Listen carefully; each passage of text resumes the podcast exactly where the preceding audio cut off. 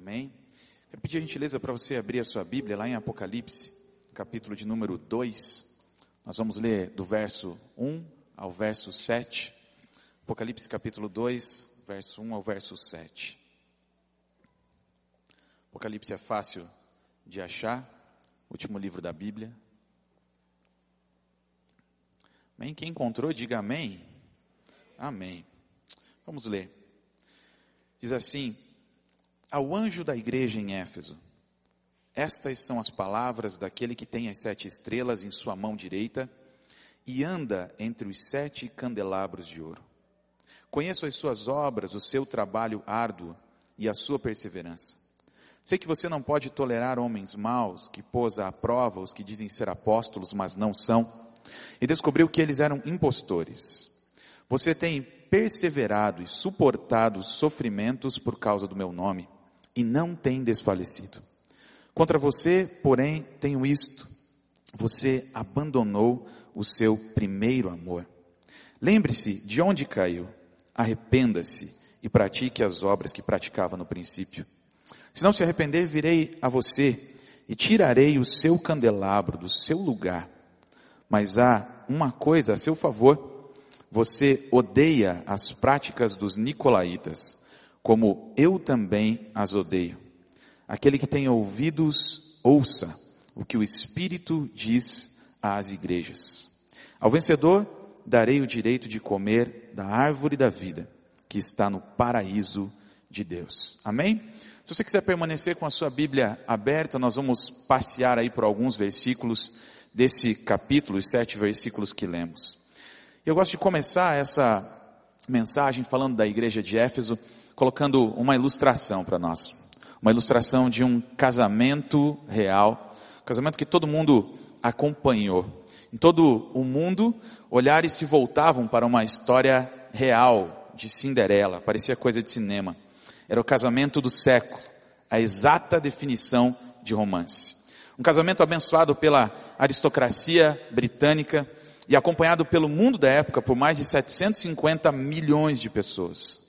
O mais cobiçado solteirão, Príncipe Charles, Duque de Windsor, se com, se casaria com Diana Spencer, ou mais conhecida como Lady Di. Quem é mais experiente de vida, para não dizer mais velho, mais experiente, acompanhou esse casamento real. A data, 21 de julho de 1981. O cenário, a bela Catedral de St. Paul, em Londres. Cavaleiros reais, literalmente, acompanhavam a chegada da noiva. Todo o poderio do exército real estava disponível para o casamento. E eis que chega a noiva, o casamento começa, a tradicional troca de promessas, e ao findar essa cerimônia, os recém-casados desceram os degraus da Catedral St. Paul com todos os sinos das igrejas de Londres a repicar. Subiram na carruagem real, decorada de ouro, e seguiram pelas ruas de Londres, sendo ovacionados pelas multidões que os acompanhavam naquele momento. Ao partirem para a lua de mel, pareciam estar felizes, cheios de vida, cheios de esperança. Mas algo trágico aconteceu. A meia-noite vem, e a meia-noite chegou para aquela Cinderela. E em algum lugar, aquilo que parecia vivo começou a ter o cheiro da morte, literalmente. Suas vidas começaram a se separar, o seu amor esfriou, era agora mecânico, rotineiro, um conto de fadas comum e sem sentido.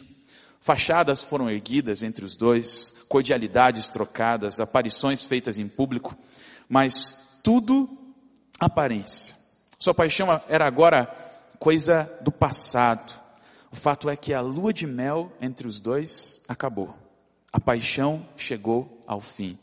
E a mais celebrada paixão tornara-se a desgraça nacional britânica. Desgraça tal acompanhada por milhares de pessoas quando viram a Lady Di, a Diana, morrer de forma tão banal num acidente de carro fugindo de um paparazzi. Um desfecho mortal. Só que, bem diferente dessa história, bem diferente do romance entre o príncipe Charles e a Lady Di, é o nosso relacionamento com Jesus Cristo. Essa é a maior história de amor já escrita. O Rei dos Reis, ele nos cortejou literalmente e nos conquistou para si. E quando conquistados, os nossos corações estavam cheios de paixão, de ansiedade em fazer alguma coisa pelo reino. O estudo bíblico era relevante, transformador. As orações traziam-nos imenso refrigério, oxigênio para nossa alma. O louvor era algo maravilhoso. Saboreávamos cada momento na presença de Deus. Nosso amor por Cristo, ele era passional, vibrante, dinâmico, bem ajustado ao que significa estar na presença dele, pois estar na presença dele é amá-lo. Nós o amamos porque ele nos amou primeiro. Nosso relacionamento com ele era marcado pela intimidade, pela proximidade e pelo compartilhamento da nossa vida. Mas como todo relacionamento, nosso amor por Jesus Cristo, ele também se acha sujeito a flutuações. Em algumas situações, há um enfraquecimento da intensidade desse amor. E noutras, a paixão por Ele começa a ruir. Vem a rotina e começamos a não dar o devido valor que Jesus merece na nossa vida. A brasa de nosso amor começa a perder a realidade e a se esfriar. Ainda somos, sim, a noiva de Cristo, legalmente ainda estamos casados, contudo, é mera coexistência. Viver somente a realidade da igreja. Compartilha-se o mesmo ambiente, mas o relacionamento com Jesus já se esfriou há muito tempo. Tudo ficou tão vazio e tão distante. Como é que está o seu amor por Jesus? O seu amor por Jesus ainda é forte? Ainda há entusiasmo no seu coração? Ou já se esfriou? Era o que havia acontecido com a igreja de Éfeso. Já não havia o primeiro amor no momento anterior incendiados ali por Cristo, sua paixão tornara-se agora apenas fumaça, se desfez. Antes íntimos do Mestre, agora distantes. Mas Ele mesmo, Jesus, Ele não nos deixa só e Ele procura e procurou aquela igreja para restaurar o relacionamento com Ele. E a gente vai descobrir que Jesus, Ele sempre dá o primeiro passo em direção a nós. Quando nós olhamos para essas, essas cartas de Jesus descritas aqui em Apocalipse para as sete igrejas da Ásia Menor, essa que estava direcionada diretamente, diretamente a Éfeso, vamos perceber a urgência de viver um amor ardente por Cristo. Mais do que isso, vamos perceber que Ele se importa com a intensidade do nosso amor. Quando nós olhamos para essas cartas, nós vamos descobrir também que Jesus, ao se apresentar para essas igrejas, ele obedecia uma certa pedagogia, ele tinha algo didático para ensinar para aquelas igrejas. E ele sempre começava mostrando para aquela igreja o cenário onde ela estava. A primeira coisa que ele fazia era mostrar o cenário. Jesus ele identificava cada igreja pela cidade onde ela se localizava. Jesus ao falar para a igreja de Éfeso não estava falando a cidade de Éfeso, mas a igreja de Éfeso, plantada ali pelo apóstolo Paulo. Em segundo lugar, Jesus ele mesmo se identificava para aquelas igrejas. Então ele era o remetente para cada igreja. Jesus ele dá uma descrição única de si mesmo, que tem exatamente a ver com aquilo que ele tem para revelar, para falar àquela igreja, uma descrição só para aquela igreja especial. Logo em seguida, Jesus, no texto, ele vai mostrando as virtudes daquela igreja. O Senhor elogia todas aquelas igrejas, exceto Laodiceia, é a única que não recebe um elogio. Logo em seguida, Jesus, ele fala sobre o pecado daquela igreja. Cada igreja é repreendida, exceto duas, Esmirna e Filadélfia. Só que Jesus também não deixa só para mostrar as virtudes e o pecado. Em cada uma das sete cartas, Jesus apresenta a solução. Jesus prescreve a solução para restaurar a saúde espiritual de cada uma daquelas igrejas. Em todos os sete, todas as sete cartas há uma convocação de Jesus. Jesus chama a igreja a ouvir o que o Espírito Santo tem a dizer e ele sempre termina da mesma forma. Aquele que tem ouvidos, ouça o que o Espírito diz às, às igrejas. E termina com uma promessa também. O Senhor promete a cada igreja um futuro abençoado, em consequência daquilo que aquela igreja fez para consertar o seu relacionamento com Ele. Quando a gente começa a olhar para essa igreja de Éfeso, Jesus também, nessa didática, nessa pedagogia, ele mostra a cidade onde essa igreja estava localizada. E ele começa em Apocalipse, capítulo 2, verso 1, dizer: Ao anjo da igreja em Éfeso. escreva ao anjo da igreja em Éfeso, na cidade de Éfeso. Se fôssemos a Éfeso hoje em dia, descobriríamos que pouca coisa sobrou daquela época. Comparado com algumas cidades de hoje, era como ir a uma grande cidade, como Nova York ou São Paulo. Para a época, Éfeso era uma, uma próspera metrópole, a mais proeminente e importante da Ásia Menor. Ela ficava localizada num rio importante, o rio Caster, a três milhas do mar Egeu. Ela era o maior centro comercial da Ásia. Mercadorias eram levadas através do Mediterrâneo, subindo o Caster, onde eram distribuídos a todo mundo conhecido. Essa era uma cidade importante. Éfeso ficava na encruzilhada do mundo. Entrelaçavam-se ali grandes estradas, trazendo negociantes e mercadores de mais importantes províncias romanas. Os efésios, por isso, eram muito avançados culturalmente, eram muito bons nas artes e na urbanização já naquela época. Éfeso era uma cidade livre, e pela sua lealdade a Roma estava autorizada a ter governo próprio. Nela não havia guarnição romana, nenhuma opressão pairava sobre a cidade, era imune à influência e à tirania romana. Era uma cidade completamente livre. Éfeso era também o centro do paganismo. O templo da deusa romana, Diana, estava ali, era considerada uma das sete maravilhas do mundo antigo, lugar de intensa idolatria. O templo era tão extenso quanto a dois campos de futebol. Imagine o tamanho desse templo. E nela floresciam ali a prostituição, as bebedeiras e as orgias dentro daquele templo. Nesse templo haviam prostitutas e, por assim dizer, prostitutos cultuais. E a ideia era a celebração da sexualidade para estimular a fertilidade. E o mais interessante é que na mitologia, a própria deusa Diana era virgem, considerada a deusa da caça e a protetora dos animais. E a principal característica da Diana dos Efésios era justamente a indiferença ao amor e ao relacionamento. Parece que aquela cidade que vivenciava isso fazia com que a igreja também vivenciasse algo parecido com um esfriamento, uma indiferença ao relacionamento e ao amor. Naquele templo de Diana, os criminosos achavam asilo era um céu para o perverso.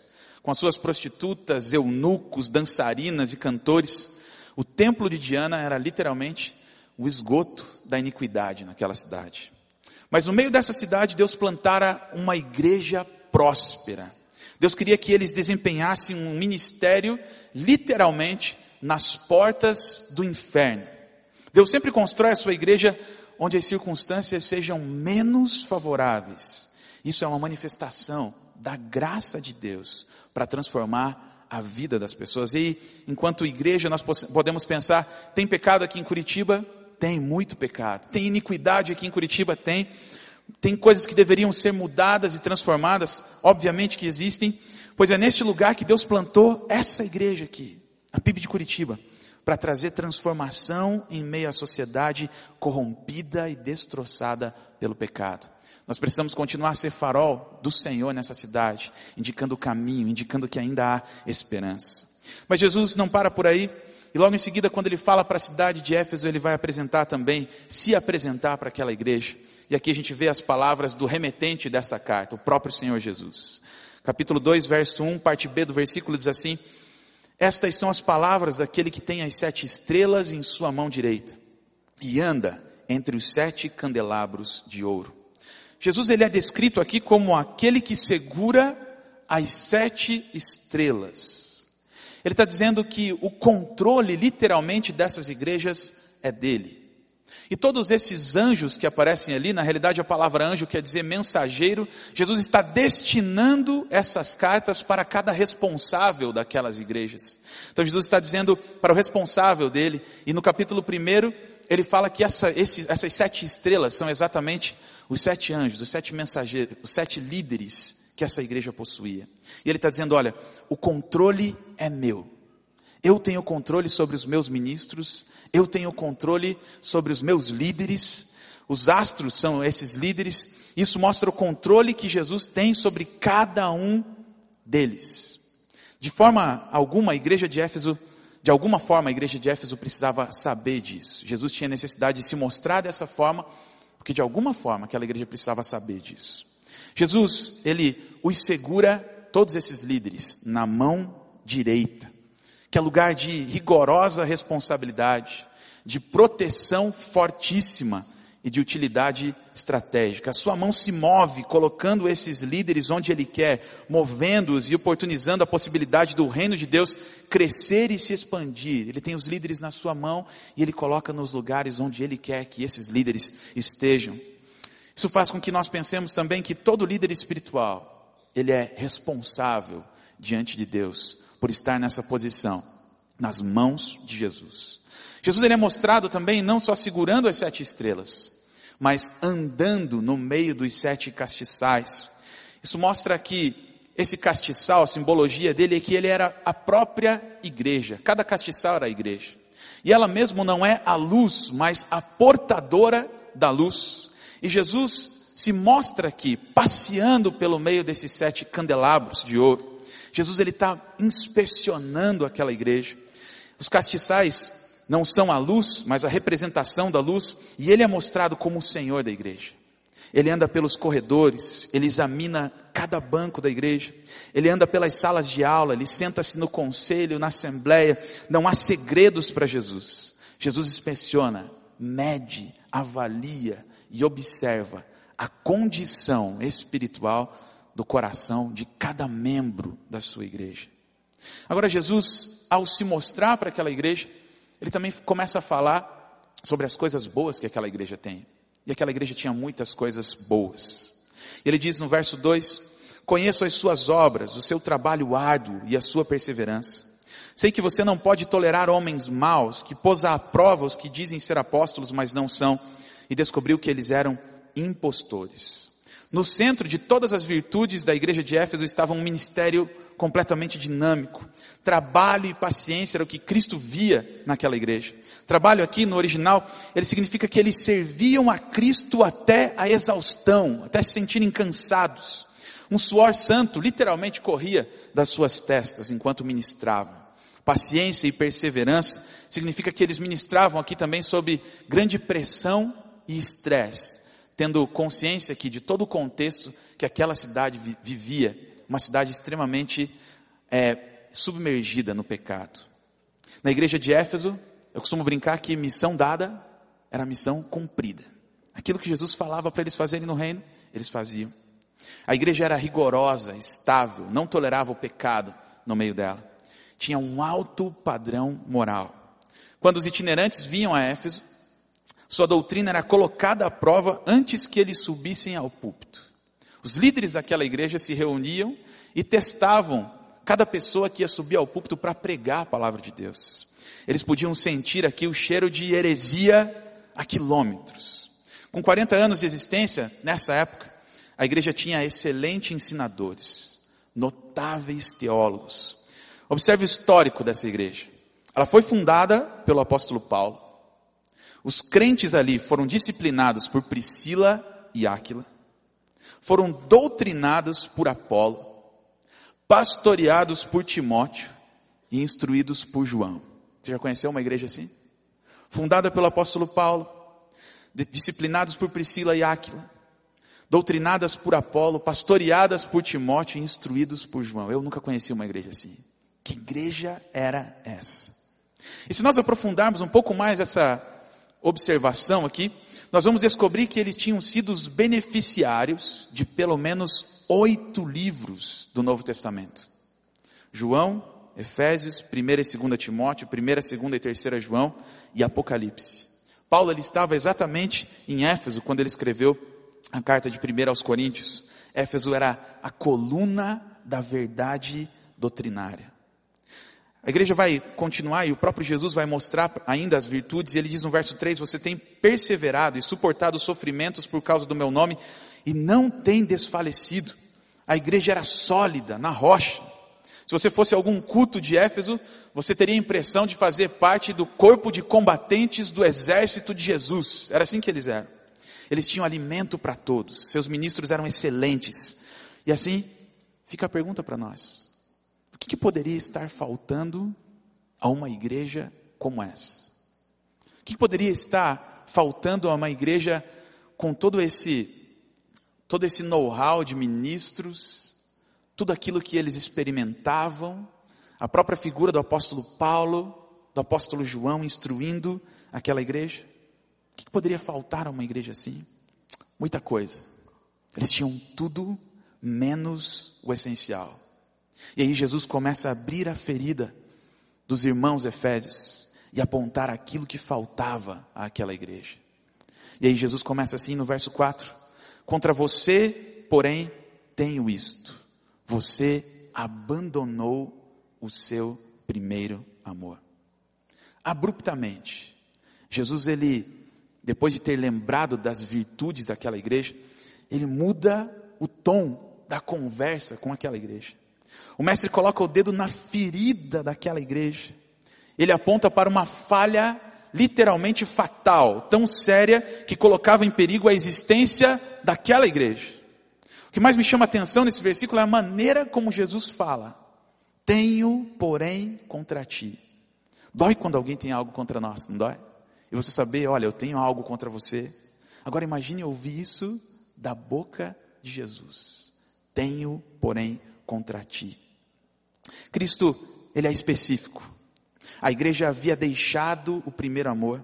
E a palavra que é abandonado ou deixar, ela tem o sentido de partir, ir-se, embora, relaxar, dispensar.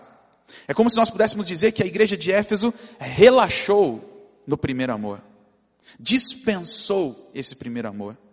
Essa mesma palavra tinha uma raiz que poderia ser utilizada para repúdio ou divórcio. E assim nós podemos entender como se a igreja de Éfeso tivesse literalmente se divorciado do amor a Jesus.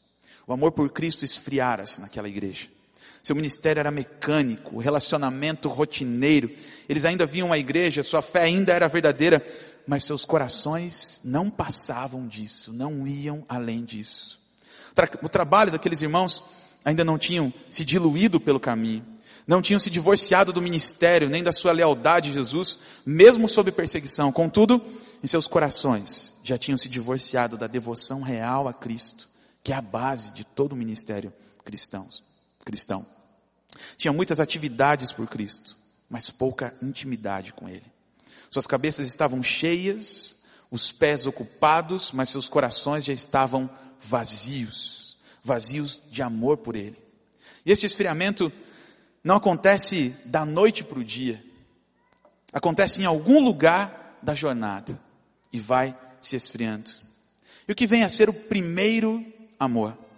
A linguagem utilizada aqui para primeiro denota algo que vem antes, que tem a prioridade, que nos traz foco, que nos traz objetivo. O primeiro amor aqui descrito, ele é fervoroso, ele é passional, ele é apaixonado. E o primeiro amor, ele é revelado pelas prioridades que estão no nosso coração. Esse é o primeiro amor. E aí, eu fico imaginando, por exemplo, se nosso cônjuge, para quem é casado, chegasse para você e dissesse o seguinte: Olha, a gente está tanto tempo casado, está tudo tão bem entre nós, está tudo tão certo entre nós, nossos filhos estão bem ajustados, nossa casa é bonita, mas olha, mesmo convivendo com você todo esse tempo, quero dizer um negócio para você. Eu não te amo mais. Mas assim, nossa vida está tão boa, vamos continuar juntos? Vamos andar juntos, eu vou continuar levando as crianças no inglês, na natação, no judô, vou continuar te ajudando como cônjuge, mas tem só um pequeno problema, eu não te amo mais. Tá bem assim para você? Tá tudo certo? Podemos continuar assim? Claro que não. Você ficaria arrasado. Contudo, é o que nós estamos dizendo ao Senhor muitas vezes na nossa vida. Jesus, olha, é bacana estar aqui. É legal estar aqui. Mas olha, eu, eu não te amo mais. Mas eu vou continuar com o Senhor. Vamos continuar caminhando junto. Vamos continuar andando junto, mas eu não te amo mais. Assim, querido, como não estaria bem para o seu cônjuge, não está bem para Jesus. Ele quer um relacionamento e não uma representação. Jesus ele falou que o maior mandamento é amar a Deus. Mateus 22, 37 e 38 diz assim: E Jesus disse-lhe: Amarás o Senhor teu Deus de todo o teu coração, de toda a tua alma e de todo o teu pensamento. Este é o primeiro e grande mandamento. Ele está dizendo: ame o Senhor Jesus Cristo, ame a Deus com a tua alma inteira, com a integralidade do teu ser, se entregue a esse amor. O que seria da nossa vida sem esse intenso amor por Cristo? Eu creio que a nossa vida perderia o sentido. Nas palavras do apóstolo Paulo, em 1 Coríntios capítulo 13, ele diz assim, ainda que eu falasse a língua dos homens e dos anjos e não tivesse amor, seria como metal que soa ou como sino que tine e ainda que tivesse o dom de profecia e conhecesse todos os mistérios e toda a ciência, e ainda que tivesse toda a fé, de maneira tal que transportasse os montes e não tivesse amor, nada seria. E ainda que distribuísse toda a minha fortuna para sustento dos pobres, e ainda que entregasse o meu corpo para ser queimado e não tivesse amor, nada disso me aproveitaria. O resumo aqui é que sem um amor real por Jesus na nossa vida, a nossa vida não vale a pena. Você já parou para pensar no ato de amor que Jesus fez por você na cruz do Calvário? O tamanho do amor dele, a maneira como ele veio resolver um problema que todos nós temos chamado pecado, e ele se entrega e ele se esvazia de todas as suas prerrogativas, os seus privilégios, vem a esse mundo, se faz carne, morre na cruz do Calvário por nós, tudo isso inspirado pelo amor que ele tinha por nós. Você já parou para pensar naquilo que Ele pede de você? Jesus, Ele manda com que nós venhamos colocar os nossos bens à disposição do reino dEle, para trabalhar as prioridades do nosso coração. Você já parou para pensar que Jesus, Ele é autossuficiente? Que Ele não precisa, Ele não necessita absolutamente de nada do que temos? A única coisa que Ele pede de você é entrega. A única coisa que Ele pede de você é o seu amor. A única coisa que ele pede é você completamente. Assim como ele se entregou completamente por você na cruz do Calvário. Agora, Jesus, ele vai apresentar para nós as medidas que nós podemos tomar para que o nosso coração venha novamente se aquecer na presença dele. E aí, no capítulo 2, verso 5, ele vai dizer assim: Lembra-te, pois, de onde caíste. Esse seria o nosso primeiro passo para renovar o nosso amor por Jesus. Jesus ele não fica só apontando as falhas daquela igreja, mas ele aponta o caminho de volta e o caminho de volta começa por um primeiro passo. Lembrar qual foi o momento na nossa jornada de fé, na nossa caminhada com Jesus em que o nosso amor se esfriou esse lembra-te, ele é uma exortação à memória espiritual dos dias anteriores. Quando a nossa devoção a Cristo, ela era a força motivadora dessa espiritualidade e dessa busca do Senhor. Um dos poderes que o ser humano tem é o poder de olhar para trás, revivendo os acontecimentos da vida e o curso da história através da memória. E essa capacidade é a primeira coisa que precisa ser colocada em ação. Nós precisamos pensar em nosso passado, comparando aquilo que fomos a aquilo que somos agora. A memória deve relembrar o passado, colocando lado a lado com o presente. Aquela igreja tinha muita coisa para lembrar de onde caiu. Aqueles crentes tinham caído de sua primeira e ardente devoção a Cristo.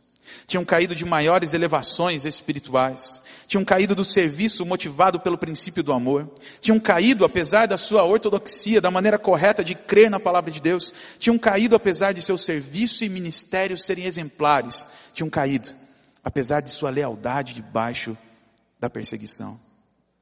Qual é a comparação entre a condição espiritual passada e a atual condição espiritual da sua vida? Se existe algum momento da sua vida que o relacionamento com Jesus foi mais significativo do que ele é agora, esse é um sintoma de que o nosso amor por ele está indo embora. De que o nosso amor por ele está se esfriando. John Bunyan, ele escreveu certa vez, a percepção de que tem havido um declínio, a admissão de que tem havido um lapso, é o primeiro passo de volta ao estado original. R.C. Trent, mais conhecido como arcebispo Trent, autor de livros sobre vida de oração, ele escreveu o seguinte: sempre haverá aguilhões na memória sobre um passado melhor e mais nobre, a espicaçar-nos ou nos humilhar quando nos temos adaptado a coisas piores e inferiores, a impulsionar-nos a retomar aquilo que perdemos. Quando eu me converti, eu lembro do amor que eu tinha por Jesus. E eu lembro das horas que eu passava na Sua presença. Eu lembro do tempo que eu destinava de oração para estar ali e receber dele tudo aquilo que ele tinha para a minha vida. Eu me lembro de um culto uma vez em que, culto de ações de graças por um congresso da juventude aqui em Curitiba. E era uma segunda-feira, e até hoje eu não sei explicar se a igreja que foi elevada aos céus ou o céu que entrou ali dentro daquela igreja. A presença de Deus era quase palpável, ela permeava a todos. Isso bem no começo da minha caminhada cristã. E eu fui para casa com o coração ardendo, dizendo: Eu preciso buscar Jesus, eu preciso orar. E eu estava com um amigo e nós voltamos comentando sobre aquele culto. Cheguei em casa já tarde da noite, e aí comi alguma coisa, fui para o meu quarto, dobrei meu joelho e comecei a buscar a Deus. E ali, próximo da meia-noite, eu comecei a orar. E continuei orando, buscando ao Senhor, buscando ao Senhor, buscando ao Senhor. Falei, bom, eu tenho que trabalhar amanhã.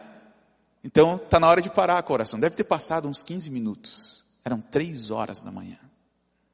E aí o meu amigo no outro dia ligou para mim, falou, rapaz, aconteceu um negócio extraordinário comigo, eu quero te contar, vem aqui em casa que eu quero te contar.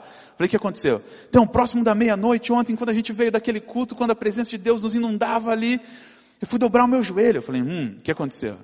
É, eu comecei a orar, comecei a buscar o Senhor. Parecia que tinha passado 15 minutos. Eu falei, e, e que horas era a hora que você levantou? Oito horas da manhã. Da meia-noite às oito da manhã. Eu pensei que tinha orado demais, três horas. Isso é o que o amor por Jesus nos faz ter.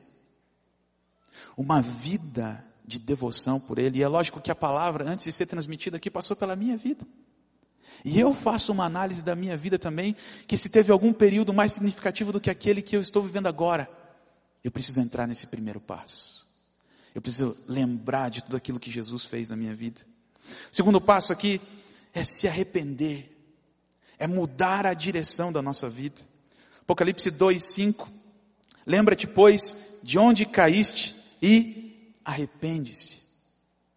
Arrependimento quer dizer mudança de direção, mudança de mente, mudar a rota completamente.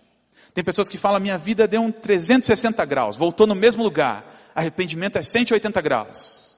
Está caminhando para uma direção, você fala, essa não é a rota. Eu vou caminhar para outro lugar, para outra direção. Amor, ele é um sentimento, sim, nós podemos sentir amor, mas o amor colocado aqui, ele não é apenas sentimento, mas é um amor prático uma atitude sacrificial, não baseada em sentimento, mas naquilo que realmente de prático nós podemos fazer para mostrar o nosso amor por Jesus. Como sabemos se realmente amamos a Jesus? Quando estamos dispostos a mudar a rota da nossa vida. Arrependimento é isso. É mudar a rota, é mudar o caminho. Nesse contexto, ele melhor é aplicado quando a gente tem uma mudança da alma da disposição da alma. E ele vai ser evidenciado em nosso dia a dia quando há uma mudança por meio de ações e práticas novas. Como é que eu posso amar a Jesus de maneira prática? Rick Warren ele tem uma frase muito boa, ele diz assim, que a melhor maneira de soletrar a palavra amor é T-E-M-P-O, tempo. Quando nós amamos alguém, nós queremos passar tempo com essa pessoa conhecendo-a cada vez mais. E a melhor maneira de amar é investir tempo nesse relacionamento. Pense nas pessoas que mais influenciaram você, você vai encontrar um diferencial em todas elas.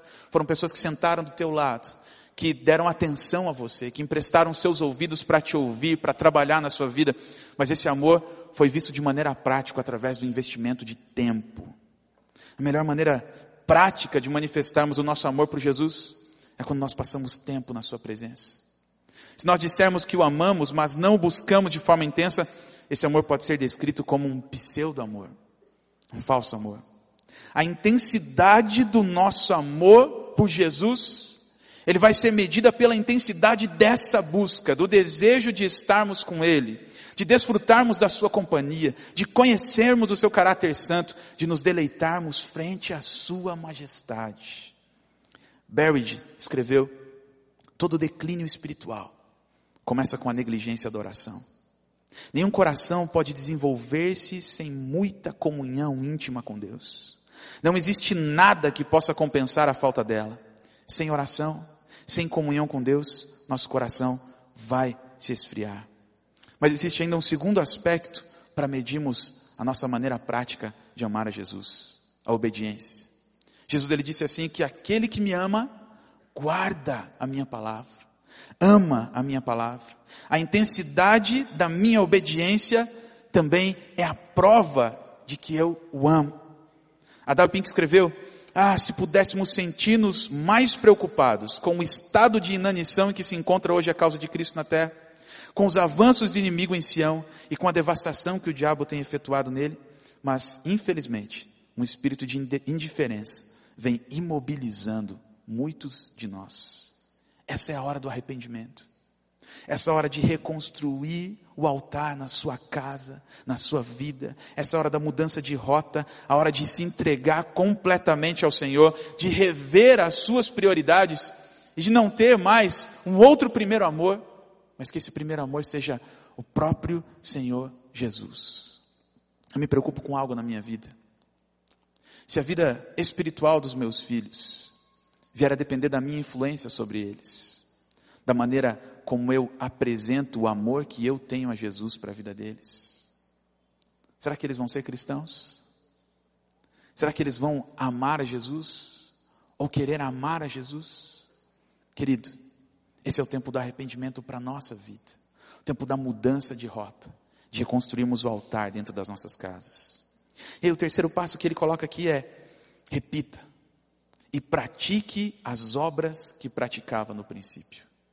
Lembra-te é o primeiro passo. Arrepende-se é o segundo passo. E pratique é o terceiro passo. Pratique as obras que praticava no princípio. Pratique poderia ser traduzido aqui do original literalmente como faz. Faça. Faça as primeiras obras. Ele transmite uma ideia de atitude definitiva com a finalidade de que tais obras sejam constantemente praticadas. Eu assumo um compromisso para manifestar o meu amor por Jesus de maneira prática para Ele mesmo. As primeiras obras, elas não são novas e diferentes modalidades de ação, antes são as mesmas obras, mas motivadas agora pelo amor original a Jesus, de modo que até, até pareçam novas obras. Não há uma recomendação de um novo ministério a ser criado aqui, nem uma nova maneira de fazer a obra do reino, nem um novo batismo, Antes é recomendada uma nova devoção, equiparada à devoção original. Então, tudo em geral deverá ser motivada por esse amor rejuvenescido na nossa vida. Eu queria orar com você nessa manhã. E para esse tempo, essa mensagem, eu acredito, ela não é minha, palavra de Deus. Ela é uma mensagem muito séria uma mensagem muito clara. Jesus ele conclui esses versículos da seguinte forma: Se não se arrepender, eu virei a você e tirarei o seu candelabro do seu lugar. Como nós colocamos, a igreja não é a luz, mas é a portadora da luz de Jesus. Veio manifestar essa luz. E as pessoas vão encontrar essa luz, especialmente ao ver o amor e a devoção que nós dedicamos a Jesus. A igreja de Éfeso, era isso que Jesus estava falando. Deixaria de ser uma igreja relevante se não tivesse o seu amor renovado por Cristo Jesus. O amor por Cristo Jesus precisa ser renovado na nossa alma, senão nós vamos perder a oportunidade de fazer a diferença nesse lugar. E quando você vai a Éfeso, essa igreja não existe mais, é só ruínas. E talvez esse esfriamento alcançou não só a maneira como eles lidavam no ministério e em todas as outras coisas, mas alcançou a conduta deles, a ponto de fazerem também saírem do caminho do Senhor. Jesus está dizendo: Olha, eu estou passeando pelo meio dos sete candelabros, e eu quero fazer que você, igreja do Senhor, não se torne irrelevante nesse mundo, mas relevante. Um filósofo chamado Nietzsche, ele escreveu algo há muito tempo atrás, e as pessoas fizeram um folheto até evangélico com a frase do Nietzsche: Deus está morto. E o folheto evangélico era o homem que matou Deus, erroneamente aplicado ali. E aí, a gente descobre quando a gente lê um dos livros do Nietzsche que ele falou que Deus estava morto, não simplesmente porque ele decretava a morte de Deus, mas porque Nietzsche olhava para todas as organizações, denominações que se diziam representantes de Deus na terra e via que eles não faziam absolutamente nada. Eles não mudavam o mundo, eles não mudavam nada. E olhando para todas essas organizações, ele falou: Eu acredito que Deus só pode estar morto. Agora, se nós não renovarmos o nosso amor por Jesus, nós corremos o risco do mundo lá fora olhar para nós e dizer também da mesma forma: Deus está morto.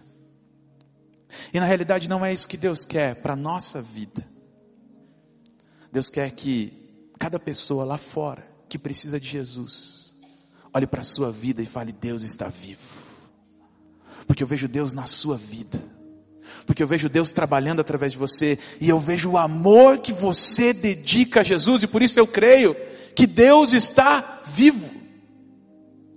Deus ele quer fazer uma mensagem, você uma mensagem viva para esse mundo.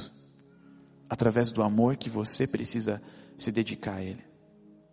Semana passada o pastor Pascoal pregou um sermão lindo, maravilhoso aqui à noite. Aquele sermão ecoou no meu coração da seguinte forma: Nós terminamos o templo, glória a Deus, louvado seja o Senhor. Mas a pergunta que ficou no meu coração foi: e agora? E agora? Agora é tempo de renovar o nosso amor por Jesus, para fazer a diferença nesse mundo. E o próprio Jesus, ele disse em João 17 que nós seríamos conhecidos pelo mundo, pelo amor que nós dedicamos a Ele. Esse é um tempo em que eu gostaria que, se você fez uma análise no seu coração, disse: Olha, realmente, eu preciso renovar o meu amor por Jesus. Eu queria que onde você estivesse agora, você se colocasse de pé no seu lugar e dissesse: Jesus, eu estou aqui, eu quero, eu quero renovar o meu amor pelo Senhor. Eu quero renovar o meu altar diante do Senhor. Eu preciso disso. E se tiver a sua família aí também, você fica de pé com a sua família e diz: Nós precisamos reconstruir o altar lá dentro da nossa casa, o altar da devoção, do amor a Jesus. E Jesus, ele precisa ser, querido, o nosso primeiro amor. Aquele amor que devotávamos a Ele, no tempo em que nos entregamos a Ele. Jesus quer ter um encontro marcado contigo todos os dias. Ele tem um banquete preparado para você. E eu queria que você começasse a orar. E aquilo que você precisa mudar na sua vida, para que esse amor a Jesus seja visto de forma prática no seu lar, na sua casa, é o que você vai começar a fazer agora. Eu queria que você curvasse sua cabeça, fechasse os olhos e começasse a apresentar, e Deus, eu quero reconstruir o meu altar, Senhor. Me ajuda. O que eu tenho que fazer na minha agenda, na minha vida? Quais são as prioridades que eu preciso realinhar para ter o meu amor devotado a Ti novamente? Para passar tempo na Tua presença, para amar a Tua palavra, mas não só para amar, mas para guardar e obedecer a Tua palavra em todo o tempo. Comece a orar você e o Senhor. E eu quero orar com você nessa manhã. Deus, muito obrigado, Pai. Obrigado pela tua palavra que nos fala ao coração, Pai querido. Obrigado porque através dela nós podemos fazer um exame do nosso coração e ver o quanto desse amor pelo Senhor já foi embora E o quanto nós precisamos renovar esse amor também, Pai querido. E a começar na minha vida, Pai. Eu quero pedir que o Senhor renove o meu amor pelo Senhor, Pai. Quero pedir que o Senhor venha renovar o nosso amor por Ti, Pai querido. E que a partir de hoje, deste momento em que estamos aqui nessa manhã, nós venhamos a não sofrer, Pai, de uma amnésia espiritual e esquecer a Tua palavra, mas de pensar em algo prático hoje ainda para estar na Tua presença, para mostrar o quanto nós amamos ao Senhor, Pai querido. Deus, nós declaramos aqui, Pai, que nós te amamos, Senhor. Que o Senhor é tudo para nós. Que não há sentido na nossa vida se nós não tivermos amor pelo Senhor. E nós queremos que esse amor seja a causa da nossa existência. A nossa prioridade, Pai querido. E que o Senhor venha trazer ao Pai aqui o agir do Teu Espírito Santo de maneira tal, ó Pai, que nós venhamos a nos sentir incomodados e necessitados a buscar a Tua presença todos os dias.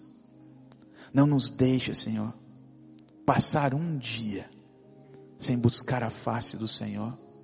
Não permita que o nosso amor se esfrie, Pai. É isso que nós te pedimos nesta manhã, Senhor, no nome de Jesus. Amém.